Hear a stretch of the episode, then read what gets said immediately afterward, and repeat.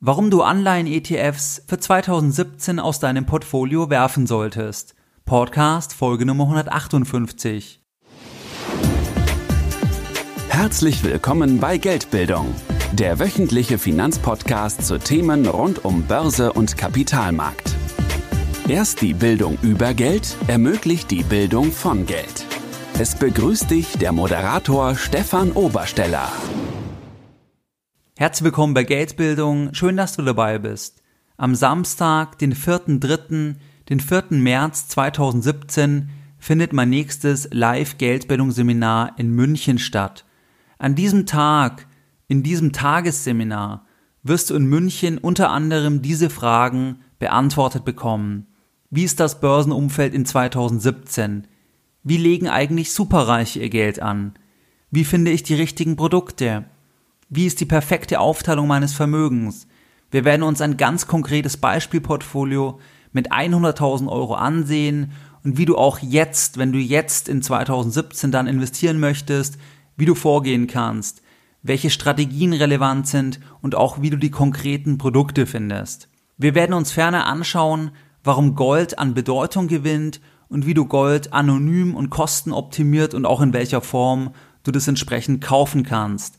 Ferner werde ich dir drei alternative Anlagen vorstellen, die unbekannt sind, aber rentabel. Die Geldbildungsseminare finden traditionellerweise in kleinen Gruppen statt, so wird es auch dieses Mal sein am 4.3.2017 in München.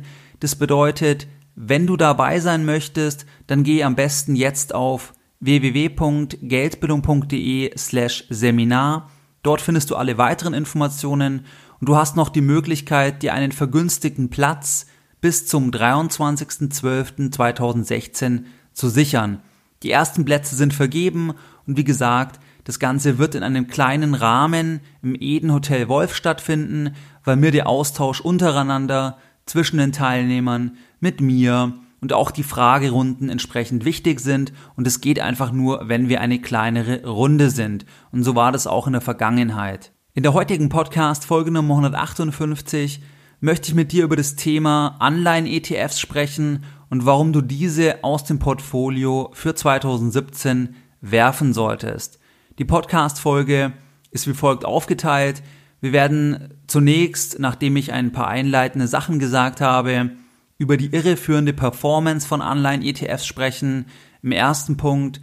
Dann werden wir uns anschauen, warum die Asset Allocation sich durch die Niedrigzinsphase vollkommen verändert hat.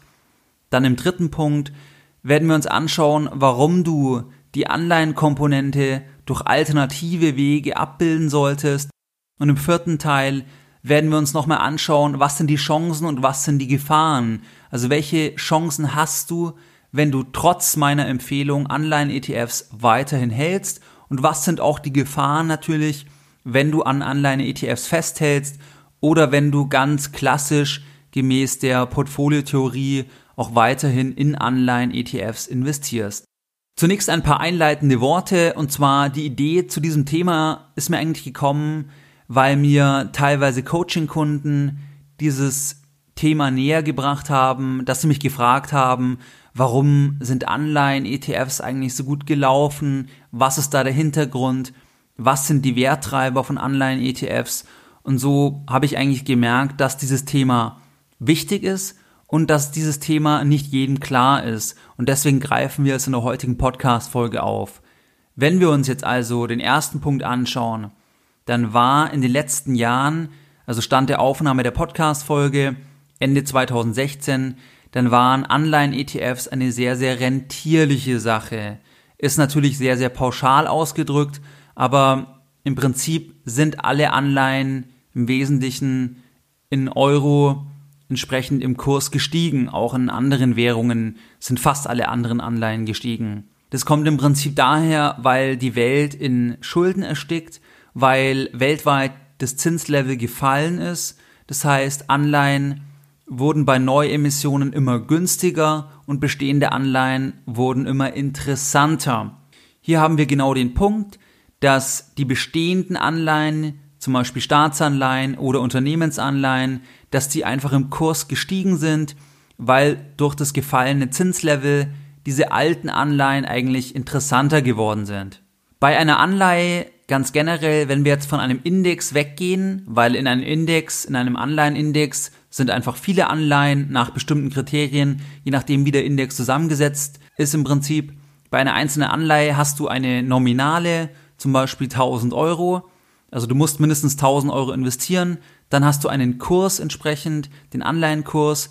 Dann hast du einen Coupon, das, was du an Zins pro Intervall bekommst, typischerweise ein Jahr, kann aber auch halbjährlich sein.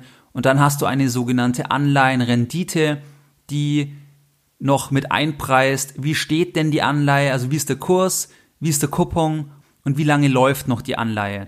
Wenn die Anleihenrendite jetzt über dem Coupon liegt, dann heißt es im Prinzip, dass die Anleihe unter 100 rentiert. Wenn die Anleihenrendite unter dem Coupon rentiert, dann liegt die Anleihe im Kurs über 100. Und was wir jetzt gesehen haben oder warum Anleihen so gut performt haben, ist im Prinzip der Fall, dass der Kurs nach oben gegangen ist. Also du hast zum Beispiel vor fünf Jahren eine Anleihe für 100 gekauft, die noch zehn Jahre läuft und dann ist das Zinslevel immer weiter gefallen und dann ist die Anleihe nicht bei 100 geblieben, sondern nach oben geklettert, zum Beispiel auf 110. Und dann hast du alleine über die Wertsteigerung im Kurs, also unabhängig von dem Coupon, den du ja auf die 100% bezogen bekommst, hast du ja nochmal 10% im Prinzip Performance Plus gemacht. Was wir jetzt bei einer einzelnen Anleihe haben, das haben wir natürlich auch bei einem Basket, bei einem Index an Anleihen. Hier sind einfach zum Beispiel Staatsanleihen von europäischen Staaten drin, die noch mindestens zehn Jahre laufen und die ein bestimmtes Rating haben.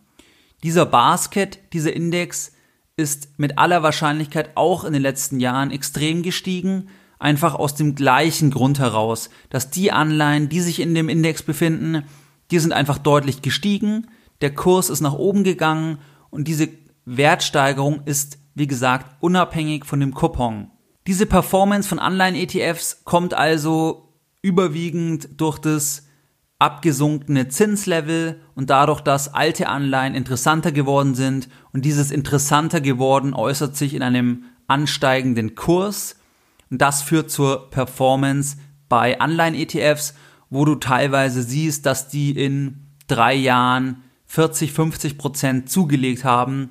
Und das ist schon gewaltig im Anleihenbereich, gerade auch bei Staatsanleihen. Das zeigt einfach, dass das Zinslevel extrem gefallen ist, nicht mehr und nicht weniger. Der erste Punkt also, diese Performance ist irreführend oder irrelevant für die Zukunft, weil wir natürlich von einem höheren Zinslevel auf ein nicht vorhandenes noch nie in der Geschichte vorhandenes Zinslevel gegangen sind und es kann sich per Definition in der Form nicht wiederholen, weil das Zinslevel aktuell schon null ist. Das heißt, dass wir nochmal so eine Wertsteigerung sehen, ist im Prinzip ausgeschlossen. Deswegen ist diese Performance, die du in den letzten Jahren gesehen hast, nicht aussagekräftig für die Zukunft. Beim zweiten Punkt dieser Podcast-Folge wollte ich mit dir über die grundsätzliche Vermögensaufteilung sprechen und warum die heute aus meiner Sicht anders aussieht. Die grundsätzliche Idee einer Vermögensaufteilung, in Englisch sagt man ja Asset Allocation, ist ja, dass du einen Betrag, den du anlegen möchtest, auf verschiedene Anlageklassen aufteilst. Typischerweise Aktien, Anleihen, Rohstoffe, Immobilien und dann gibt es vielleicht noch so etwas wie alternative Anlagen. Darunter kannst du Hedgefonds, Crowd-Investing und solche Geschichten subsumieren. Diese grundsätzliche Überlegung, dass du auf verschiedene Anlageklassen aufteilst, kommt ja daher, dass die Korrelation nicht eins ist zwischen den verschiedenen Anlageklassen. Das heißt, wenn zum Beispiel die Aktien fallen, dann müssen nicht zwingend Anleihen fallen und so bist du einfach stärker diversifiziert, wenn du in mehrere Anlageklassen investiert bist. Stand Ende 2016 ist das Zinslevel nicht vorhanden. Wir haben kein Zinslevel. Das heißt, langlaufende deutsche Staatsanleihen, zehn Jahre, rentieren unter Null oder gerade bei Null. Das bedeutet, es gibt gar keinen Zins mehr. Wir leben in einer Welt ohne Zinsen. Wenn wir in einer Welt ohne Zinsen leben und die Performance der Anleihen extrem stark war in, in der Vergangenheit, die Renditen äußerst gering sind von Bestandsanleihen so gesehen, dann gibt es kaum mehr Aufwärtspotenzial und es gibt kaum mehr aus meiner Sicht Diversifizierung im Anleihenbereich. Also wenn du jetzt neu in Anleihen investieren würdest, abseits von kurzlaufenden Staatsanleihen von Staaten mit erstklassiger Bonität, diese Anleihen werden weiter steigen, wenn wir ein Crash-Szenario sehen, weil das dann als sicherer Hafen gesehen wird. Ansonsten macht diese alte Vermögensaufteilung in einer Welt ohne Zinsen, wenn du neu investierst, aus meiner Sicht keinen Sinn mehr, weil du kein Aufwärtspotenzial hast. Das heißt, Anleihen können fast nicht mehr im Wert steigen. Dementsprechend hast du insbesondere bei Neuinvestitionen einfach die Gefahr, dass du jetzt kaufst und Anleihen die nächsten Jahre eher fallen werden oder du eine Rendite dir einloggst, die real negativ ist. Soweit zum zweiten Punkt. Kommen wir zum dritten Punkt, warum du die Anleihenkomponente durch alternative Wege abbilden solltest. Die Anleihenkomponente, das macht wie besprochen aus meiner Sicht keinen Sinn mehr über Anleihen-ETFs. Dementsprechend müsstest du dir oder solltest du dir alternative Wege suchen. Ganz klassisch würde ich eher die Anleihenkomponente in ein Tagesgeldkonto investieren oder auf ein Tagesgeldkonto legen, selbst wenn du dort nur 0,5% bekommst, einfach deswegen, weil das nicht schwankt, also das wird nicht nach unten gehen. Die Nominale ist im Prinzip eingeloggt garantiert, anders wie es bei Anleihen der Fall ist, wo die Nominale, also die, der Kurs auch fallen kann. Weitere Möglichkeiten sind zum Beispiel über Privatkredite, wobei das auch nur ein Nischenthema ist, sonst eigentlich vor allem über Tagesgeld aus meiner Sicht und welche Tagesgeldkonten ich dir empfehlen kann, das findest du unter www.geldbildung.de slash Bankempfehlung.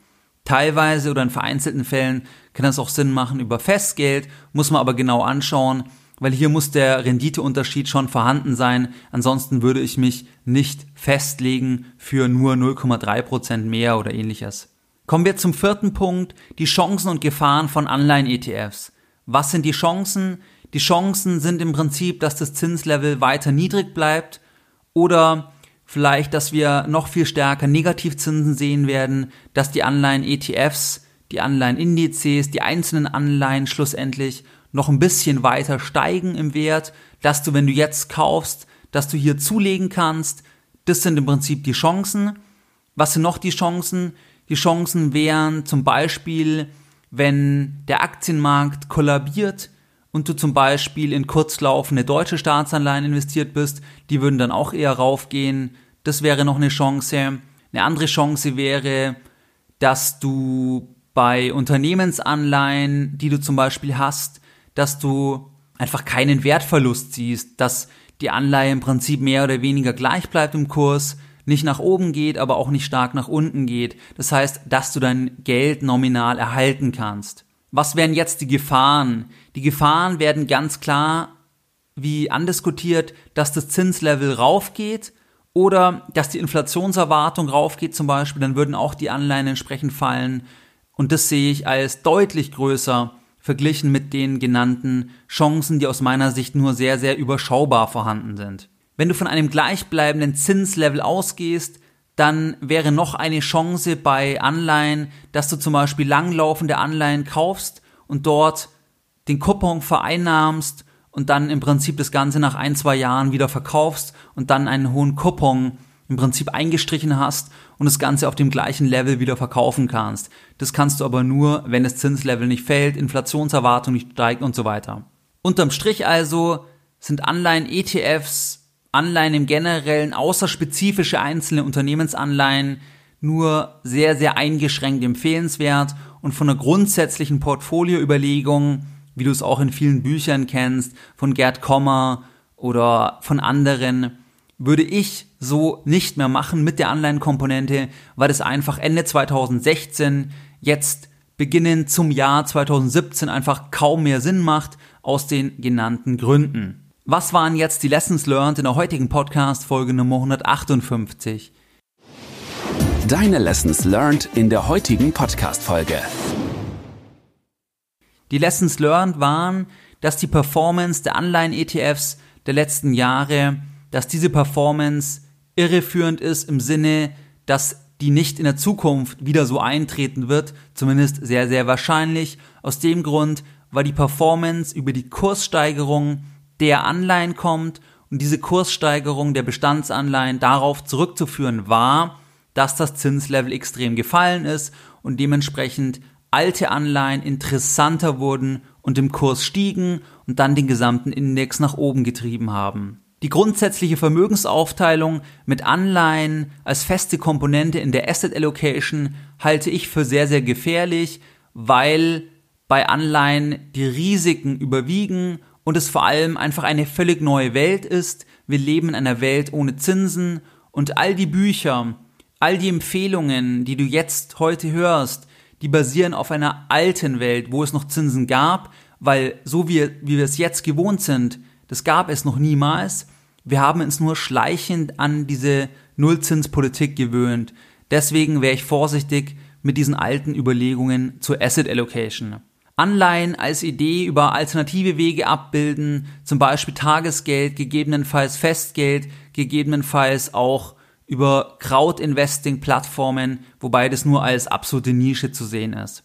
Die Chance bei Anleihen sind, Zinslevel bleibt gleich oder fällt, oder Panik bei kurzlaufenden deutschen Staatsanleihen zum Beispiel oder bei T-Bills. Und die Gefahren sind vor allem, Zinslevel steigt, dann Inflationserwartung steigt, diese Themen und dann fallen die ganzen Anleihenindizes. Ganz wichtig ist mir noch, dass es natürlich Ausnahmen gibt. Das heißt, ich habe auch einzelne Staatsanleihen, ich habe auch einzelne Unternehmensanleihen, aber die sind dann ganz spezifisch von bestimmten Unternehmen, von bestimmten Staaten, in bestimmten Währungen. Ich würde einfach nicht mehr in diesem generellen Verfahren sagen, dass ich immer Staatsanleihen bei meinem passiven Portfolio über einen Index mit, mit reinnehmen sollte, aus den Gründen, die wir jetzt ausführlich besprochen haben. Natürlich gibt es immer Ausnahmen und wie gesagt, auch das ist eine Prognose. Das heißt, vielleicht bleibt das Zinslevel noch viel länger so niedrig oder vielleicht steigt auch die Inflationserwartung nicht. Wer weiß das schon? Aber ich glaube, ich habe einige Gründe genannt, die dafür sprechen, dass du Anleihen-ETFs tendenziell eher aus dem Portfolio werfen solltest oder wenn du neu investierst, dass du nicht den generellen Empfehlungen im Prinzip Folge leisten solltest. Wie du es gewohnt bist, möchte ich auch die heutige Podcast-Folge Nummer 158 wieder mit einem Zitat beenden und heute mal wieder eines meiner Lieblingszitate von Warren Buffett. Die Ketten der Gewohnheit sind zu leicht, um sie wahrzunehmen, bis sie zu schwer sind, um sie zu zerbrechen. Mehr Informationen zu Themen rund um Börse und Kapitalmarkt findest du unter www.geldbildung.de. Und immer daran denken, Bildung hat die beste Rendite.